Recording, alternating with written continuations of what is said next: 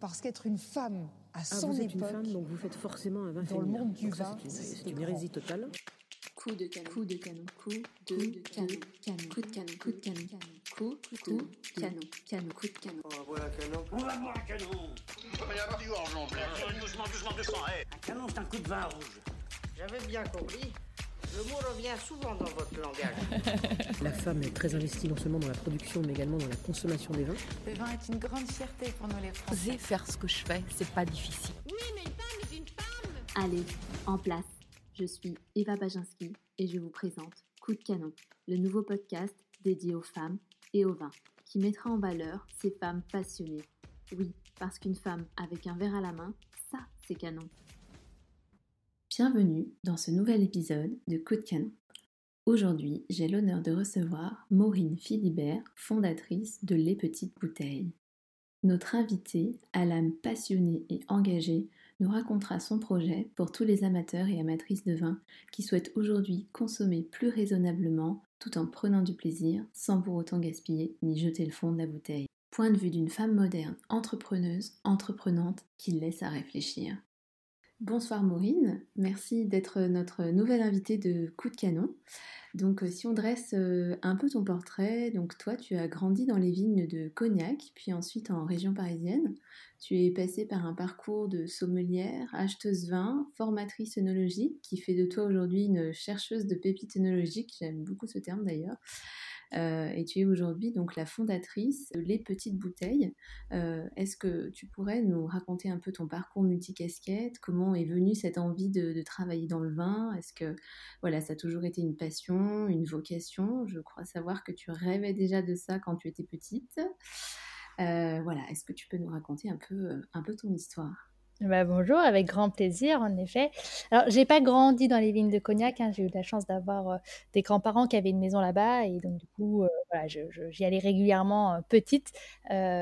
Très vite, la maison a été, a été vendue, mais c'est vrai que j'ai des, des- souvenirs de cette maison qui, qui maintenant c'est un hôpital derrière, mais, mais dont, dont on voyait des, des grandes vignes de, voilà, à travers les, à travers les vitres, ce genre de choses. Donc c'est vrai que c'est c'est un souvenir que j'ai que j'ai ému de, là-bas euh, voilà de, Cognac ces grands champs de vignes à l'époque euh, où, euh, où j'étais où j'étais toute petite. Et c'est vrai que que c'est quelque chose qui restait qui restait un petit peu en moi. C'est vrai que le, vin a a toujours fait partie en fait de, de, ma famille de, ma vie indirectement par maison par mon papa qui m'ont un petit peu euh, euh, pas poussé dedans parce que ce, ce serait pas vrai, mais, euh, mais bon, j'avais un, on- un oncle qui me disait toujours faudrait que tu fasses l'école cheval à Besançon, voilà, qui était une école hôtelière. Je sais pas pourquoi il me disait ça parce que j'avais pas encore la vocation à cette époque-là de, de, de partir travailler dans les métiers du vin. À l'époque, Mm. je voulais être gendarme scientifique, j'étais intéressée par la balistique et les, et les insectes. Donc vraiment un parcours assez, assez différent. Et Mm. puis. Et puis malheureusement, pour avoir ce parcours-là, il fallait avoir une S. Et puis, euh, bah, je j'ai pas eu, euh, j'ai pas, je suis pas du tout passée par un bac, euh, par un bac généraliste. Je suis passée par un bac scientifique, donc du coup par, par une option de, de, de marketing et de STG. Et, euh, et puis, euh, étonnamment, très vite, on avait des projets en marketing à mettre en place. Et quasiment en permanence, je créais des pâtisseries, des, des restaurants. euh, et, puis à chaque fois que je créais des restaurants, il y avait une histoire de alors c'est pas un restaurant, il fallait, fallait d'abord sélectionner le vin, et puis après on sélectionner le et après on allait sélectionner le, le, le mets qui allait grâce en fait au raisin. Enfin bref, il y avait toujours des, des projets un petit peu euh, de folie autour de ça. Et puis très rapidement, j'ai dit mais en fait je vais partir euh, faire une école de gestion hôtelière, comme ça je pourrais ouvrir un, un hôtel dans les vignes. Et c'était vraiment à la base euh, mon projet de vie, c'était vraiment d'aller euh, voilà trouver une petite bâtisse dans des vignes, rebâtir tout ça et puis euh, en- entre guillemets créer créer quoi. Ouais, D'accord, ok. C'était un petit peu mon projet de vie. Et puis, j'ai intégré Vatel, euh, voilà, donc euh, parcours assez, assez classique pour la licence. Et puis, euh, bah, premier stage, euh, je me retrouve en room service et en fait, euh, je commence à discuter régulièrement avec le caviste, à regarder un petit peu les bouteilles de vin, ce genre de choses. J'étais vraiment, c'était vraiment quelque chose qui m'intéressait énormément. Et euh, deuxième stage, je me retrouve à Barcelone au Champagne Bar. Ouais, Donc là, je me dis, tiens, c'est marrant quand même. euh, Deuxième fois encore dans, dans- dans un produit viticole. J'adorais faire des cocktails. C'est vrai que j'aimais bien recevoir chez moi euh, avec des belles bouteilles, ce genre de choses. Et puis, je discute avec le sommelier du restaurant étoilé à côté, de, à côté de, du, du bar dans lequel je travaillais et qui me dit, mais tu sais, donc c'était dans le même hôtel, il me dit, bah tu sais, moi si tu veux, je peux te former un petit peu, que tu peux faire, c'est que le matin, tu commences, euh, tu commences au bar, et puis euh, quand c'est l'heure du restaurant, bah, tu viens euh, faire un petit peu assistant sommelier chez nous, et puis après, tu repars au restaurant. Donc, tous les jours, j'arrivais à l'hôtel à 17h, et puis à 21h, je partais au restaurant étoilé. je faisais le service du restaurant étoilé, et puis je revenais à minuit, 1h du matin pour terminer à 5h du matin au bar. donc, donc voilà, donc du coup, c'est vrai que c'était hyper sympa parce qu'on avait une belle clientèle française qui était là-bas aussi. Et voilà, on a pu parler de vin, il m'a appris énormément de choses sur le service du vin, etc., etc. Et puis, je suis rentrée de Barcelone et j'ai regardé mes parents. J'ai dit, mais en fait, euh, j'ai pas envie. que je veux faire. ouais, j'ai dit, je veux pas travailler dans l'hôtellerie. En fait, je veux travailler dans le vin. Je veux travailler avec la vigne. Je veux travailler avec le raisin. Je veux travailler avec tout ça. Et, euh, et puis, euh, quand j'ai annoncé ça à table, mes parents m'ont dit, bah, on le savait déjà. voilà, et, euh, et, en fait, ils le savaient déjà parce qu'en effet, quand on regarde euh, les photos de famille, j'ai toujours une bouteille à la main. Pourtant, j'ai 8 ans et je suis en train de faire le service de tout le monde. Et, et c'est moi qui ai la bouteille de champagne et, et, je sers les verres de mes cousins euh, qui ont 20 ans. Et, voilà. Finalement, ça a toujours été en toi. Ouais, ouais, ouais, ouais. Et donc, du coup, la décision, c'était est-ce que je termine la formation de sommellerie pure ou est-ce que je pars faire un diplôme? Je suis partie, du coup, faire le diplôme à Bordeaux. Euh, donc de, commerce euh, appliqué au vin, donc euh, qui nous a permis de découvrir les métiers d'acheteur, de découvrir les métiers de courtier, de négoce, qui était tout un monde que je connaissais pas du tout. C'était vraiment, c'était vraiment hyper intéressant. Donc j'ai travaillé un petit peu en presse, en journal, où on organisait des dégustations. Donc il fallait récupérer des échantillons, les envoyer en Allemagne. Puis on avait Andreas, Andreas Larsson qui faisait les qui faisait les dégustations à l'aveugle, qui, faisait des qui donnait des notations pour le magazine Tasted à l'époque. Et, euh, et c'était merveilleux de découvrir tout ce, tout, ce, tout ce, petit beau monde. Puis après, je suis partie faire un peu de no-tourisme euh, dans les grands crus. Donc ça, pareil, c'était super d'organiser les voyages de tout le monde. Et puis, bah, les stages se sont terminés. Et puis, bah, fallait, bien, fallait bien trouver un emploi. Et euh, très rapidement, je me suis rendu compte que bah, travailler pour quelqu'un, c'était pas quelque chose qui m'intéressait. Euh, j'aimais bien avoir mes horaires, j'aimais bien euh, faire un petit peu ma commandeuse. Et, euh, du coup, me faire commander, c'est quelque chose qui était compliqué. Et du coup, bah, voilà, j'ai commencé à, faire une première boîte que j'ai, que j'ai, malheureusement plantée, où, bah, pareil, je voulais faire exactement comme en stage, donc organiser des voyages de nos tourismes, mais sauf que j'étais une région parisienne, donc clairement, c'était un peu plus compliqué à mettre en place. j'étais très jeune, j'avais à peine 23 ans, j'avais pas de mentor, j'avais rien, j'avais pas des budgets, donc c'était, ça a été un petit peu difficile. Du coup, j'ai monté une deuxième société qui a quasiment pas vu le jour. Euh, parce que pareil, très vite, j'avais du mal à mettre les mots sur ce que je voulais faire, j'avais un peu de, difficulté là-dessus, mais je savais que je voulais travailler dans le vin, euh, je faisais énormément d'animation du coup euh, grâce à cette deuxième société pour, pour d'autres sociétés en fait qui m'appelaient en disant bah voilà, nous on a créé, on est une start-up, on a créé une box de vin avec un jeu, pour ce jeu-là, on voudrait, il nous faudra un animateur, quelqu'un qui connaisse bien le vin, qui pourrait répondre un petit peu à tout ça et qui puisse faire les animations. Donc, du coup, je suis partie faire énormément d'initiations, de cours d'onologie, ce genre de choses. D'accord. Euh, voilà, un petit peu partout. Euh, euh, voilà, donc on m'a appelé pareil sur des boîtes d'événementiel qui nous disaient pas, il nous faut un, il nous faut un sommelier, un sommelier conseil pour tel événement. Est-ce que vous pouvez venir? Donc, du coup, j'ai eu de la chance de pouvoir travailler, voilà, sur des animations pour le PSG, pour Hermès, voilà, pour faire plein de, plein de petites choses comme ça voilà, autour du vin. Donc, c'était, c'était très enrichissant. Et, et, ça me permettait d'avoir un petit sou quand même pour pouvoir monter ma, société d'après, parce que je cherchais toujours quel allait être mon, dogme dans, le, vin. Qu'est-ce que voilà, c'était voilà, tout ce que je savais, c'est que je voulais travailler dans le vin. C'était vraiment voilà, c'était il n'y avait pas d'autres il avait pas d'autres métiers qui m'intéressaient autre que ça, euh, autre secteur. Et puis un jour, euh, bon malheureusement, j'ai un oncle qui décède et euh, j'avais déjà ma première société, ça s'appelait déjà les petites bouteilles en fait. Et puis je descends, euh, je descends dans, dans, le sud et mon, cousin à l'époque me dit mais c'est marrant, je suis allée sur ton site internet chercher de la demi bouteille et j'en ai pas trouvé. Je dis bah c'est normal, c'est pas du tout mon créneau. Il me dit bah t'appelant les petites bouteilles, moi je pensais que tu vendais de la demi bouteille. Je dis ah ouais, c'est drôle. je lui dis oui, bah non pas du tout. Et puis on remonte, on remonte avec mes parents dans le 78. Et puis je commence à me rendre compte, moi je faisais beaucoup de sport en plus à l'époque, je, faisais du sport en plus le soir, donc je rentrais chez moi, il était quasiment 23 heures. et puis quand j'étais pas en animation ou en soirée chez les amis. Et puis, et puis je me rendais compte que quand on faisait l'apéro chez mes parents, très souvent on ouvrait une bouteille et puis on la laissait traîner une semaine ou deux. Euh, on, on, la finissait jamais en fait cette bouteille. Très souvent on buvait un verre ou deux, puis elle était jamais finie, elle était posée, on en ouvrait une autre. Et on gaspille énormément de vin là-dessus. Et je me suis dit mais attends.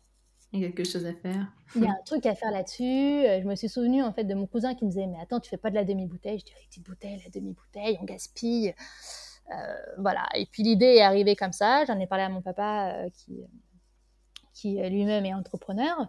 Et, euh, et, je lui dis, bah, écoute, euh, qu'est-ce que tu en penses de cette idée et tout? Il me dit, bah, franchement, moi, je trouve ça pas mal. J'en ai parlé à, des tantes qui m'ont dit, bah, nous aussi, ça nous intéresserait. je dis, bon, bah, écoute, je vais commencer à me renseigner autour de moi, déjà pour nous, euh, personnellement, parce que nous, on a un besoin, voilà, il y a réellement un besoin dans ma famille.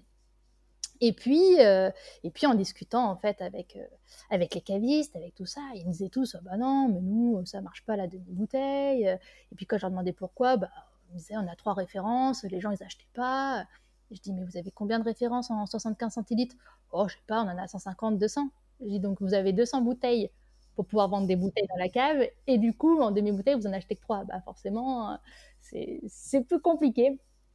Et puis, euh, voilà, de fil en aiguille, euh, bah, j'ai monté des petites bouteilles. Et puis, euh, et puis cette année, on a décidé de, concrétiser l'aventure en, en, créant réellement une société voilà, autour de la demi-bouteille qui a vu le jour officiellement euh, voilà, au mois d'octobre de, de cette année. Enfin, de l'année dernière. oui, bah dis-moi, c'est un très beau parcours finalement. En fait, toutes ces expériences, elles t'ont un peu, euh, elles t'ont un peu forgé et puis euh, voilà, tu as concrétisé vraiment ce projet qui te tenait à cœur depuis, depuis très longtemps. Et, justement, si on s'intéresse un peu à, ce projet engagé et responsable, parce que voilà, moi j'adore ce, la façon dont, tu as, euh, dont, ton image ce projet, consommer des pépites à petit prix sans gaspiller, c'est vraiment ça. Est-ce que tu pourrais nous parler justement de, ce projet? Euh, Quel genre de service offrez-vous? Euh, Voilà, si, si, on veut se faire plaisir, c'est à quel prix? Comment est-ce que vous sélectionnez les vignerons? Voilà, tout, l'ensemble un peu du projet Alors du coup, nous on vend donc, euh, comme je disais, que des demi-bouteilles, donc c'est-à-dire des bouteilles qui font entre 37,5 centilitres et 50 centilitres, parce qu'aujourd'hui il y a également la bouteille de 50 centilitres euh, qui est de plus en plus développée par les vignerons.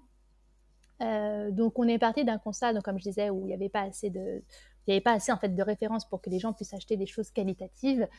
Et, et, donc, du coup, le but était réellement de travailler avec des vignerons qui produisent déjà de la demi-bouteille. Je voulais pas faire embouteiller pour nous. Euh, je voulais vraiment, euh, voilà, comme on parlait quand même de ce côté également, bah, écologie, euh, voilà, pas gaspiller. Peut-être que dans le futur, on, on embouteillera, mais c'est vrai que pour l'instant, c'était vraiment pas ma première étape. C'était pas quelque chose qui, que je désirais mettre en avant. Je voulais vraiment aller travailler avec des vignerons qui, sont vraiment assez, assez sympathiques. Et puis, du coup, bah, à cette époque-là, ça m'arrivait très souvent d'être agent également pour des, pour des pour d'autres vignerons. Donc, euh, je les appelais et puis je leur disais, bah, écoutez, est-ce que vous avez de la demi-bouteille? Oui, bah, ok, très bien, je te référence sur le site et puis on verra, je t'en prends 24 et puis on verra si ça se vend, quoi. Donc j'ai commencé un petit peu comme ça. Et puis aujourd'hui, euh, je travaille, bah, du coup, comme on n'a pas les salons, je travaille énormément en bouche à oreille pour recruter des vignerons. Euh, des gens qui disent, bah voilà, on a testé ce vin-là, on sait qu'ils font de la demi-bouteille, c'est génial, tu devrais les contacter. donc très souvent, je les contacte. Je teste tous les produits. Euh, ils sont tous dégustés. Quand j'ai des petits doutes, je fais déguster à ma maman et mon papa qui, euh, qui sont deux, euh, deux fins de palais. Donc mon papa qui, qui, est un peu plus expert et puis ma maman qui est un petit peu, on va dire, aime bien, aime bien tout, aime à peu près tout. et du coup, l'avantage, c'est que si j'ai un petit doute, je lui fais déguster. Je, voilà, c'est mon petit palais neutre, on va dire. Et puis elle me dit, ah, ça, j'aime bien, ça, j'aime bien. Dans ce cas-là, si elle me dit ça, je, je, je vais dire, bon, ok, il y a peut-être un potentiel. Et si elle me dit ouais, non, pas trop, euh, dans ce cas-là, je sais que de toute façon, ça plaira pas. Ça plaira pas au commun des mortels, on va dire entre guillemets. D'accord. Euh, voilà, donc ça c'est un petit peu, euh, c'est un petit peu voilà pour les produits. Donc tout est sélectionné, tout est dégusté. voilà, vraiment, le but c'est vraiment d'aller chercher la gourmandise, comme je disais, les petites pépites, de se faire plaisir, parce que c'est vrai que c'est pas parce qu'on boit qu'un seul verre de vin ou deux euh, et qu'on n'en boit pas forcément une bouteille, que ça ne veut pas dire qu'on n'est pas amateur de vin et qu'on n'est pas à la recherche d'un bon produit. Quoi. Non, non, mais bien sûr, ça, je Voilà. te rejoins complètement là-dessus. Voilà. Euh, du coup, euh, les, les vignerons que, que tu sélectionnes, euh, ils sont essentiellement français. Ils sont essentiellement français. En fait, je suis partie du pareil du principe que finalement le vignoble français déjà il y a énormément d'appellations. Bien sûr. en type de raisin et de cépage, on est, mais alors, euh, euh, voilà, pareil, euh, fourni un petit peu euh, partout en France. Je m'étais amusée sur les réseaux sociaux, euh, ah non, pas sur les réseaux sociaux, mais c'est une publication qui va arriver prochainement sur les réseaux sociaux avec écrit euh, où est-ce qu'il y a du vin en France? Et, et en fait, on voit la France quasiment euh, totalement colorée en rose. Parce qu'en fait, on a de la vigne partout. Et, euh, donc, du coup, euh, je m'étais dit, mais déjà, de base, euh, je suis quatre fois plus calée en vignoble français qu'en vignoble étranger. Donc, euh, pour moi, c'était, quitte à avoir un peu de légitimité, la France était plus simple pour moi d'avoir une légitimité là-dessus. Et puis, deuxièmement, c'est surtout qu'on est revendeur. Donc, c'est-à-dire qu'on achète les bouteilles et puis on les revend derrière. Donc, on a un stock qui est actuellement, pour l'instant, dans un local chez mes parents. Euh, et, euh, et en fait, euh, bah, du coup, pourquoi faire venir du, du pinot noir de Nouvelle-Zélande alors qu'on en a des très bons en Bourgogne ou dans le Jura ou voilà un peu partout. Et donc du coup, je me suis dit, mais on va se concentrer sur le vignoble français. Déjà un parce que faire venir du- un pinot noir de, de Nouvelle-Zélande, bah, ça va coûter cher, ça va avoir une empreinte carbone encore plus forte. Nous, ça nous arrive parfois de faire venir des corbières sur Paris et puis de les faire redescendre à Nîmes, quoi Ouais. ou à Montpellier, donc qui est encore plus proche. Bon, c'est un petit peu. Euh, voilà, donc du coup, c'est vrai que je me suis dit, voilà, je n'ai pas envie de, jouer ce côté euh, qu'on sélectionne pas forcément que des vins bio ou que des vins nature ou ce genre de choses. Je me suis dit, bah voilà, ok, on va avoir un peu de, de, de vin raisonné, des choses comme ça, mais déjà, on va aller jouer sur ce côté, euh, on travaille le vin français, euh, on va se faire plaisir avec ce qu'on a. Et en fait, euh, au fur et à mesure, je me suis rendu compte que bah, il y a beaucoup de gens qui achètent également, on va dire en vrac chez nous, donc euh, des bouteilles comme ci à droite, à gauche, et puis qui se font un petit package tout seul. Et puis on a commencé à euh, monter des box. Euh, là, on a une box actuellement de dégustation, donc euh, avec une prestation 100% caviste entre guillemets, c'est-à-dire que les gens euh, euh, prennent un petit rendez-vous euh, sur le site internet et puis ont le droit à 5 demi-bouteilles euh, dans ce coffret-là. D'accord. Donc, du coup, euh, on pose des petites questions euh, pendant 5-10 minutes. Alors, ça va être des questions toutes bêtes. hein. Est-ce que vous voulez que des vins rouges, que des vins blancs? Est-ce que vous Bien mangez sûr. avec? Est-ce que voilà Vous essayez d'être au plus proche du consommateur pour euh, voilà. Voilà. savoir euh, ce qu'il a envie, euh, etc. Non, Voilà, tout, tout simplement parce qu'il est toujours difficile. C'est vrai qu'on est en digital. euh, autant quand on va chez notre caviste, on va pouvoir discuter avec la personne qui va pouvoir dire bah oui, c'est vrai que ce vin-là, peut-être que euh, voilà, etc., etc. Et puis euh, et puis, euh, bah, quand on est sur Internet, il faut se fier à soit des commentaires, soit à des notes, soit à des choses comme ça.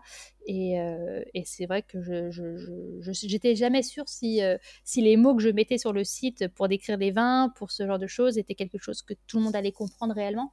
Euh, connaissant très bien la carte des vins, je me suis dit, bon, bah voilà, on va, on va faire cette prestation un petit peu de, de, caviste euh, pour les gens. Comme ça, ils ont reçoit une petite, une petite sélection personnalisée. Les bouteilles sont un petit peu cachées euh, pour que pour qu'ils puissent découvrir un petit peu comme des petits cadeaux euh, ce qu'on va leur, ce qu'on leur offre au fur et à mesure. Et également, euh, on est en train ac- actuellement de monter euh, euh, des box qui vont permettre, euh, bah, en fait, tout simplement de prendre le temps de découvrir le vin, donc avec des petits cours d'œnologie à côté ou des petits des jeux. euh, voilà, donc il y en a. Il y en a une avec un petit atelier vidéo et puis l'autre c'est plutôt un petit jeu, c'est un petit abonnement mensuel avec, euh, voilà, avec un petit jeu type euh, bingo, l'auto des odeurs, euh, dans lequel en fait tout simplement on essaye de découvrir les arômes. Donc moi je vais mettre des arômes, je vais mettre des petites sensations, je vais mettre des petites couleurs et puis le but c'est de savoir quelle est la couleur qui correspond à quel vin, à quel arôme, quelle, quelle chose. Et puis, en fait, tous, les mois, il y a un thème bien particulier. Donc, ça peut être les vins rouges, les vins blancs. Je pense qu'il y a le... On a plusieurs gamets maintenant dans, la, dans, dans, le, dans, nos, dans nos sélections. Donc, du coup, il y aura sûrement un spécial sur le gamet. Voilà, en fait, le but, c'est vraiment de, de, d'expliquer aux personnes que, bah, voilà, en fait, si on veut connaître le vin, parce qu'aujourd'hui, beaucoup, beaucoup de monde nous disent, mais moi, j'adorerais prendre des cours d'œnologie, je connais rien au vin, j'ai envie de connaître. Et puis, euh, quand ils boivent un verre de vin, en fait, ils le, boivent très rapidement, sans prendre le temps de regarder la couleur, sans prendre le temps de le sentir, de, de vraiment ressentir euh, tout ça. Et donc, du coup, euh, on est en train de mettre des offres là-dessus pour vraiment également dire aux gens, bah, prenez le temps, en fait. Oui, c'est consommer un peu de manière euh, plus ludique, quoi, finalement. Voilà, c'est ça. Plus ludique et puis euh, prendre conscience euh, de ce qu'on boit, prendre conscience de sa gourmandise, prendre conscience un petit peu, un petit peu comme on a dans le développement personnel. C'est vrai que moi aujourd'hui j'aime beaucoup aussi le, côté développement personnel, j'aime beaucoup lire ce genre de livres, de choses comme ça. Et on parle souvent du moment présent hein, où les gens disent bah voilà le bonheur c'est quoi? Et en fait, on se rend compte que le bonheur, bah, c'est pas juste que les petits plaisirs de la vie, mais c'est aussi de profiter en fait de son petit plaisir. Parce que quand on mange un carreau de chocolat, c'est facile d'en manger un. Par contre, prendre le temps de se rendre compte qu'on est en train de manger un carreau de chocolat et que waouh, il peut avoir euh, telle ou telle sensation, ou pareil, quand on fait un accord mais vin qui est, qui est, top, euh, ce sont des accords euh, très simples, hein. ça peut être juste un vin blanc du Jura avec un comté, c'est un accord qui est très très simple, mais pour de vrai, j'ai plein d'amis qui me disent oh, nous, les vins, les vins du Jura, on n'aime pas ça.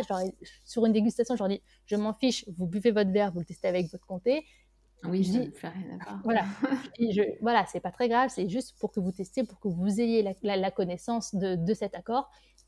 Et au final, euh, bon, bah, la bouteille a été euh, grandement bue avec, euh, avec tous les morceaux de comté bien mangés. Et, et j'ai encore des amis qui m'en parlent aujourd'hui en disant Mais je me souviens de cet accord qui était juste waouh, quoi. Il y, avait, il y avait du peps à jouer, il y avait des choses, mmh. voilà. Et, et, et donc, du coup. C'est génial finalement parce que du coup, euh, au-delà de, ton concept euh, engagé et responsable, c'est qu'aussi, euh, voilà, tu, tu, mets de l'émotion dans la tête des gens, des, souvenirs. c'est vraiment en fait une sorte de thérapie finalement. J'ai l'impression de, de thérapie. C'est, enfin voilà, ça me fait penser, ça me fait penser un peu à ça. Du coup, c'est vrai que c'était quelque chose que, ouais, que j'avais vraiment très envie de, partager. C'est ce côté un petit peu bah, de sommellerie, de caviste, euh, sans pour autant, comme je disais, le vin, c'est pas, je, le dis souvent, le vin, c'est pas notre émotion en fait. Très souvent, on va boire un verre de vin parce qu'on est fatigué, parce qu'on est triste, parce qu'on est joyeux, parce que. Bien sûr. Et on va en effet, le, le, comme, comme je, faisais une analogie au chocolat tout à l'heure, mais pareil, moi je sais que, que je grignote beaucoup de chocolat, j'adore ça. Moi aussi. Euh, ça fait partie des petits péchés mignons, le chocolat, c'est un petit peu ma petite drogue. Et c'est vrai que très souvent, bah, quand, euh, je sais pas, j'ai un client un peu agaçant ou que je suis un petit peu en colère de ma journée ou, voilà, et ben je vais très, très vite, j'aurai tendance à grignoter un petit morceau de chocolat en me disant, bon voilà, je fais une petite pause, mon petit café avec mon petit chocolat. Bah, il y a beaucoup de gens qui le soir euh, rentrent chez eux et vont boire un petit verre de vin pour décompresser. Et ils vont se dire, bah voilà, je, et ils vont pas forcément prendre le temps de se dire euh, bah j'achète cette bouteille là parce que c'est celle-là qui me ferait plaisir parce que j'aime mmh. celle-là. Ils vont prendre un peu euh, entre guillemets n'importe laquelle. Et puis tant que c'est du blanc euh, je ne sais pas tant que c'est un blanc chardonnay peu importe la région qu'il est peu importe où il est qu'il est frais ça me va quoi non, mais ça, c'est vrai et c'est un constat que, sur lequel je te rejoins parce que tu vois, c'est marrant. Je discutais avec une personne hier, euh, on discutait du vin et, je lui demandais, mais quel est, voilà, quel est ton vin préféré, etc. Il me disait, oh non, mais moi, vous savez, euh, le vin, euh, voilà, j'aime comme ça le vin, mais, mais, mais c'est tout. Je l'achète juste pour le boire. J'ai pas forcément des régions voilà, qui me, qui, qui, me sont chers. Enfin, voilà, c'était vraiment la consommation du produit juste pour, boire le vin. En fait, il y avait vraiment pas du tout de. On s'intéressait pas du tout à, l'histoire ni à la perception de, de, la dégustation du vin, etc. Donc. Euh, bon, je trouvais ça un peu dommage, mais. Euh, bah, ouais, c'est vrai, vrai que c'est un peu dommage. Après, c'est vrai que c'est aussi l'image qui est véhiculée aujourd'hui par les séries américaines, par, par tout ça. Mais voilà, et c'est des choses qui aujourd'hui se sont démocratisées. Euh, et, et, c'est des choses qui sont très bien que ce soit démocratiser le vin, parce que le vin, c'est pas que élitiste. Hein. Pour de vrai, la gourmandise, elle n'est pas qu'élitiste. Elle est, euh, elle est accessible à tous. Et euh, il n'y a pas besoin de, comprendre son verre de vin pour apprécier cette gourmandise.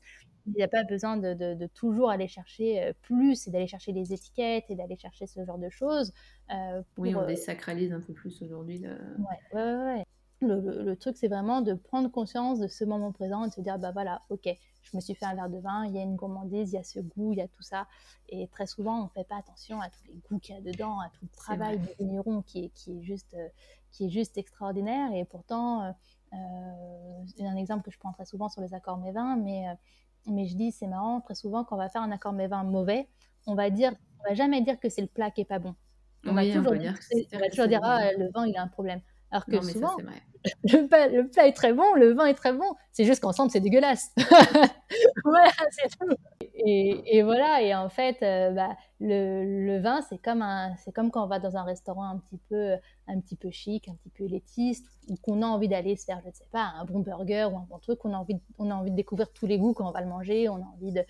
Et c'est là que, que, que, la modération est extraordinaire, parce que, parce que quand on ne boit pas un vin tous les jours, mais que quand on se fait un verre de vin, il est merveilleux parce que on a pensé à l'ouvrir un petit peu avant, parce que on, a peut-être eu la chance d'être conseillé par un très bon caviste, parce que parce qu'on a eu de la chance de, de, tomber sur un très bon vigneron, ou que, voilà, et ben en fait, on se rend compte que c'est des, moments qui sont, qui sont exceptionnels.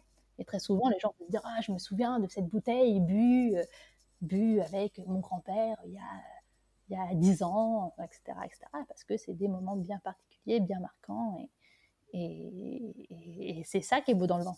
Bien sûr. C'est c'est plein d'émotions. Exactement, c'était vraiment le, le, mot de la fin, c'est que c'était euh, effectivement c'est plein d'émotions. En tout cas, on voit que ce projet euh, te, te, tient à cœur et que finalement ce, ce projet entrepreneurial fait aujourd'hui de toi une femme euh, accomplie, euh, si je puis dire. Euh, si justement on revient un peu sur, sur la, la partie plus euh, femme euh, du, du, projet. Est-ce que pour toi, si, euh, si je te parle voilà, d'égalité des genres, d'égalité homme-femme, est-ce que ça t'évoque voilà, quelque chose? On sait qu'aujourd'hui, bah, il y a encore très peu de femmes hein, qui exercent des métiers dans le milieu du vin, vigneronne, ou qui, qui osent se lancer vraiment dans des projets voilà, d'envergure dans le milieu du vin. Est-ce que tu penses qu'aujourd'hui, toi, c'est un problème dans ton travail? Alors, oui, oui et non. Alors aujourd'hui, on a de la chance, c'est qu'on se rend compte que quand même euh, les femmes osent un peu plus prendre la place. Euh, on a de la chance d'arriver sur une génération où euh, il y a encore beaucoup de choses à faire et à mettre en place, mais je pense que pour les générations futures, ça va, pas aller mieux, peut-être pas forcément aller mieux, mais j'espère que ça ira mieux, euh, mais que la femme est en train de prendre un peu plus de place dans, dans ce genre de métiers, qui, sont, qui étaient des métiers qu'on appelait des métiers d'hommes, euh, vendre du vin, ce genre de choses. La femme, la femme n'achetait pas le vin, elle ne buvait pas le vin. Euh, elle était plutôt, en effet, dans, dans, les côtés de cuisine, on va dire en généralité. Euh, Aujourd'hui, c'est quand même la femme très souvent qui va être décisionnaire de, du vin. Moi, je le rencontre avec notre fameuse boss mystère, très souvent. C'est des femmes qui, qui, achètent. Alors, en fait, j'ai très souvent l'homme, mais derrière, il me dit Alors, oui, alors ma femme, elle préfère quand c'est comme ci, comme oui, ça. Donc, c'est la femme qui offre le cadeau, l'homme qui fait le rendez-vous, mais en me disant Oui, alors vous pensez bien parce que ma femme, elle aime comme ci, comme ça. D'accord. Donc c'est vrai que, que voilà. Euh, par contre, c'est un milieu qui est difficile pour la femme. Il y a encore beaucoup d'hommes qui sont avec des a priori euh, euh, assez forts. Mmh. la femme, plus quand, quand, on arrive un peu jeune dans ces, dans ces métiers, femme plus jeunesse, euh, autant dire que très, très vite, on va se faire appeler ma petite et on va nous expliquer euh, comment ouais. faire notre métier. Hein. Bien sûr. Euh, et j'en ai vu, j'en ai vu plus d'un hein, me, me, tapoter l'épaule en me disant ma petite, je vais t'expliquer comment on fait des prix ou ma petite, je vais t'expliquer comment on fait de la dégustation. Ouais, ça malheureusement c'est pas que dans le milieu du vin, donc. Ouais, ouais, voilà, ça c'est dans tous les milieux. le vin est aussi un un milieu d'ego, il faut avec certains restaurateurs, certains cavistes, certains vignerons, etc. Euh, certaines personnes, bah, bah, un peu comme partout, n'acceptent hein, pas forcément euh, la critique. Euh, ma cave est toujours la plus grosse, hein, donc du coup, donc du coup voilà. mais heureusement, c'est pas une généralité. On a quand même beaucoup de jeunes vignerons qui sont en train d'arriver et qui sont prêts à faire bouger les choses. Et, je pense que ça, ça va, ça va faire du bien. C'est tout, tout, toute cette jeune génération, hommes comme femmes, je pense qu'il y en a beaucoup qui sont prêts à, à, à changer, laisser... un, peu les, euh, à changer ouais. un peu les codes et faire bouger les choses. Euh, bah, mettre une femme euh, nue sur l'étiquette, c'est pas forcément euh, ce qui va faire vendre. Que, ouais, non, bien sûr. Que, en effet, bah, dire que les vins est comme ci comme ça que voilà que, que vraiment et puis surtout sexualiser la femme très fortement Mmh. C'est vrai que, que, voilà, moi en tant qu'agent commercial, ça m'est déjà arrivé d'avoir quelques petites avances. Euh, et t'es là, genre, bah non, moi je suis juste venue vous vendre du vin, je suis pas venue dater euh, chez vous, quoi. Ouais. Donc, euh, je sais et on croit que époque... ça, fait, ça fait mieux vendre, mais finalement, ouais. pas forcément, quoi. Donc. Ouais, ouais. Bah, à une époque, je m'étais acheté euh, une, une, espèce de bague qui ressemblait un peu à une bague de fiançailles que je portais, euh, que je portais à l'annulaire euh, volontairement pour que pour qu'on pense que j'étais mariée. Ah ouais, d'accord. Donc déjà, ça a apporté un peu plus de crédibilité parce que du coup, bah, une femme mariée, je ne sais pas pourquoi, apparemment, ça apporte un peu plus de crédibilité qu'une femme, qu'une femme seule. Mais, mais voilà, du coup, j'avais pas la sensation de, de, moi de venir draguer les gens ou ce genre de choses. Je venais juste vendre mes bouteilles, avec en plus beaucoup de timidité parfois. Mais, mais c'est vrai que c'était des choses qui sont pas qui sont pas toujours évidentes. Et, et quand tu te rends compte que tu es obligé d'aller travailler en jean et pas en petite jupe, parce que dès que tu mets une petite jupe, tu as l'impression que tu invites la personne à aller prendre un verre et plus si affinité, alors que toi, non, es, es juste, il fait chaud, tu as juste envie de mettre une jupe. Quoi. Ouais, non, mais c'est vrai, aujourd'hui, on est obligé de, de, vraiment pas se, se, cacher, mais un peu se déguiser pour. Euh, ça, c'est comme partout quand on va dans les rues. Euh, bon, je généralise pas, mais en tout cas, euh, voilà, si aujourd'hui on crée certains mouvements ou certains hashtags sans les citer pour ce, ce, genre de, de, choses, c'est que bon, il y a vraiment une, une réalité et, malheureusement, on la trouve aussi bien dans le monde du vin que, que ailleurs. Et, et, justement, est-ce que toi, tu, tu travailles avec des, des vignerons dans dans la vente de, ton, de tes vins et eh ben, au, au, final, j'en ai peu. J'en ai très peu. peu. Euh, pas parce que j'en veux peu, hein, c'est parce qu'au final, c'est vrai que alors déjà, trouver de la demi-bouteille, c'est pas, pas toujours évident. Euh, c'est compliqué. Et euh, donc, du coup, demi-bouteille plus vigneronne, c'est pas toujours encore. voilà, c'est encore plus se nicher sur des choses, sur ce, sur ce, genre de problématiques. Maintenant, c'est vrai que j'aime beaucoup quand, il y a des femmes qui sont, là-dessus. je travaillais pendant très longtemps avec une société qui s'appelait Wine With Me, où on était que des femmes. Donc on, donnait des, on faisait beaucoup d'animations, euh, dégustation. Donc c'était une société qui avait été créée euh, par une femme. Euh, et c'est vrai que dans les ateliers, on était, sauf cas vraiment très très exceptionnel où il y avait besoin de peut-être 10 sommeliers conseils à ce moment-là. Mais, mais en général, on était quasiment que des femmes dans cette, dans cette société. je pense que vraiment la femme, elle a, elle a un rôle à, jouer. tant, tant, chez, tant à la cave que, que à la vigne, euh, que dans le commerce, etc. On a des choses à apporter. On est, on est peut-être sur certaines, sur certaines choses plus sensibles, plus cycliques, euh, sur certaines, sur certaines euh, vues du raisin, vues du vin, et, et ça peut permettre aussi d'avoir des, des, choses différentes et de rapporter un petit peu de nouveauté. Et c'est ce que tu aimerais dire aujourd'hui à, à, ces femmes qui exercent dans ce métier ou dans les dans le métier du vin ou qu'est-ce que qu'est-ce que tu aimerais leur dire justement ou, même aux hommes qui nous entendent aujourd'hui? Ouais, moi ce que je dis c'est que oser. Voilà, il faut tout tester, il faut tout oser, il faut pas avoir peur de se planter. Euh, au final, aujourd'hui, c'est vraiment, pour moi, c'est vraiment ouais, oser. Faut oser faire les choses, oser prendre sa place, surtout pour la femme. Toi-même, tu fais partie de ces femmes entrepreneuses, donc euh, euh, je, voilà, je, dis toujours que c'est vraiment génial d'entreprendre, surtout dans le milieu du vin que j'affectionne particulièrement. Euh, et, si du, coup je t'interroge sur euh, cette notion de vin féminin, j'adore ce, terme. toi, est-ce que tu as, une opinion là-dessus? C'est vrai que, bon, bah, comme je dis souvent, on ne parle pas de, vin masculin, mais je ne sais pas, est-ce que tu as déjà des domaines avec qui tu, travaillais, des, la perception de certains de tes clients, etc. C'est vrai. C'est vrai que, que, pour moi, ça, pareil, vin féminin, ça n'a jamais été quelque chose de connoté négatif.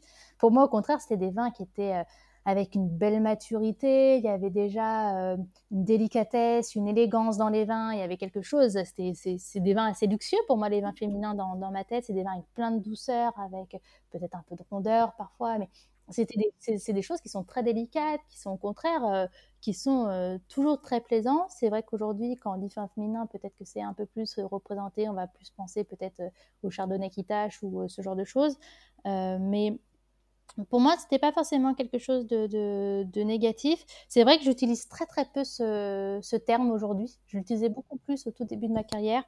Euh, aujourd'hui, je l'utilise moins, euh, tout simplement parce que je classe les vins, euh, alors avec des mots certes masculins, mais on peut les mettre au, on peut les mettre au féminin. en fait, je, me dis toujours, en fait, quand je teste un vin, c'est je me dis, est-ce que c'est un vin, est-ce que ce vin-là ressemble plutôt à mon frère, à mon pote, à mon grand-père ou à mon papa? Ouais, je le personnalise finalement. Ouais, je le personnalise énormément. je me suis rendu compte quand j'étais bah, dans, mes études que, en discutant avec les gens, que qu'il y avait vraiment une image en fait derrière certains vins. Il y avait des gens qui me disaient mais moi je bois que du Bordeaux parce que c'était mon grand-père. Mon grand-père il buvait que du Bordeaux, alors moi je bois du Bordeaux. Et puis oh, ça m'arrive de boire ce petit gaillac parce que c'est quand je suis avec les potes, c'est le vin de copain, machin. Et puis, ah, bah, celui-là, c'est pas vraiment mon papa, mais c'est pas vraiment mon copain, c'est un entre-deux, c'est plutôt le frère. Et puis, euh, du coup, c'était très, très drôle parce que très souvent, on, parlait, on parlait comme ça. Et quand je suis arrivée à mon master, il fallait que, il fallait que je rende mon mémoire. Et puis, j'avais fait tout un classement comme ça sur, sur le vin. Et j'avais fait tout un tableau avec des appellations, des choses comme ça. Et, et, en fait, c'est vrai qu'aujourd'hui, je classe plus les, les vins un peu, un peu dans ce, dans dans ce type-là. Donc, euh, c'est vrai que je le, je le, mets au masculin, mais j'aurais pu dire est-ce que c'est euh, ma maman, ma grand-mère, ma sœur ou, ma pote. mais, mais voilà, j'ai plutôt tendance à, casser les vins un peu dans ce style-là, et c'est vrai que j'utilise un peu moins ce côté de dire c'est un vin féminin ou ce genre de choses. mais c'est intéressant ce que tu dis parce que c'est, j'ai, sans vouloir te couper, en fait j'ai fait un atelier il n'y a pas longtemps sur de la dégustation géosensorielle et euh, du coup sur euh, vraiment sur l'influence euh, voilà des sols, des terroirs sur la dégustation. Et on a effectué un, exercice vraiment où il fallait déguster les vins mais d'une autre manière qu'avec des mots appropriés en termes de vin. Donc c'était vraiment voilà des formes liées à une saison. Et il y avait un peu ce, ce, rapport à la personnification et à imager le vin. Et du coup je trouvais que c'était vraiment vraiment génial comme approche. Donc voilà ça, ça rejoint ça me fait vraiment penser à ce que tu dis et, je trouve que c'est plus facile euh, des fois, bon, des fois peut-être un peu difficile, mais, mais pour certains, je pense que ça peut mieux parler de les associer à des, voilà, des, personnes ou à des, souvenirs, je ne sais pas. C'est ce que je dis souvent en dégustation quand on passe sur, le, sur la partie nez, donc toutes les odeurs du vin, quand on va ressentir le vin. Euh, très souvent, je dis aux gens, mais fermez les yeux parce que ça se trouve, vous allez sentir une odeur, ça va vous faire penser à un, je sais pas, un dîner en famille, à une grand-mère, à, un parfum, quelque chose, et en fait, vous allez vous rendre compte qu'il y a des odeurs qui vont se mettre en place, des souvenirs qui vont se mettre en place, et c'est ça qui va faire que, que vous allez vous, vous, marquer du vin et que vous allez également aller découvrir des certaines nuances que peut-être vous n'aurez pas, que vous n'aurez pas forcément découvert au début. Euh, très souvent, je fais une remarque qui est, ça, je crois que je la fais à chaque dégustation. Euh, je suis très mauvaise pour ressentir les odeurs de plantes. Voilà les bouquets de fleurs, les choses comme ça. Je suis pas très très douée avec les fleurs. Et, euh, et puis je me suis rendu compte un jour, sous plusieurs dégustations, je disais c'est marrant, j'ai l'impression de sentir le Nina Ricci. Et ma maman euh, a travaillé pendant un petit moment euh, du coup chez Nina Ricci. Et puis elle a porté ce parfum-là, je l'ai porté. Et surtout quand j'étais petite j'avais toujours des échantillons de l'air du temps de Nina Ricci. Et je nettoyais mes maisons de poupées avec l'air du temps de Nina Ricci problème de riche, euh, comme on dirait chez moi. Bon, j'avais de la chance d'avoir euh, quasiment des cartons entiers euh, du, du, travail de ma maman. Bon, voilà. Très souvent, dans le vin, je ressens le minarichi. Et puis un jour, je travaille avec une sorte de loto des odeurs pour travailler mes odeurs. Et là, je tombe sur la violette. Et je teste la violette. Je dis, oh, ça sent le linarici. Et là, je regarde, c'était violette. Et en fait, maintenant, je ah, sais qu'à chaque fois que j'ai cette sensation, que je me ferme et que je vois le, ce pot de parfum, ou que je vois ma mère, ou que et ben je sais que c'est je sais que c'est c'est ah ouais c'est un souvenir ouais d'accord. Je je peux pas peux pas me tromper voilà, on a de la chance, nous les femmes, d'être, d'être cycliques et d'avoir euh, plein d'émotions, plein de ressentis, plein de choses. Et, et euh, ça nous apporte euh, un point de vue parfois un peu différent sur la dégustation.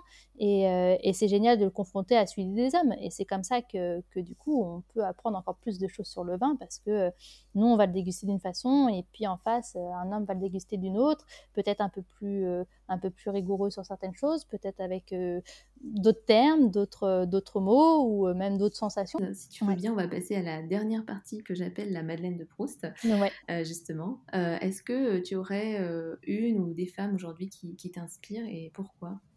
Alors, du coup, du coup, oui. Alors, j'ai mis du temps à, à, répondre à cette question parce qu'en fait, je me suis rendu compte que c'est vrai que les auteurs que je lis sont très souvent des hommes voilà, sur les, et même dans le développement personnel, etc., parce que je lis beaucoup de développement personnel, euh, c'est très souvent des hommes. Et il y a un livre qui m'a euh, qui m'a euh, vraiment vraiment touché il n'y a pas très longtemps, mmh. qui s'appelle Kilomètre Zéro de Maud Ankawa.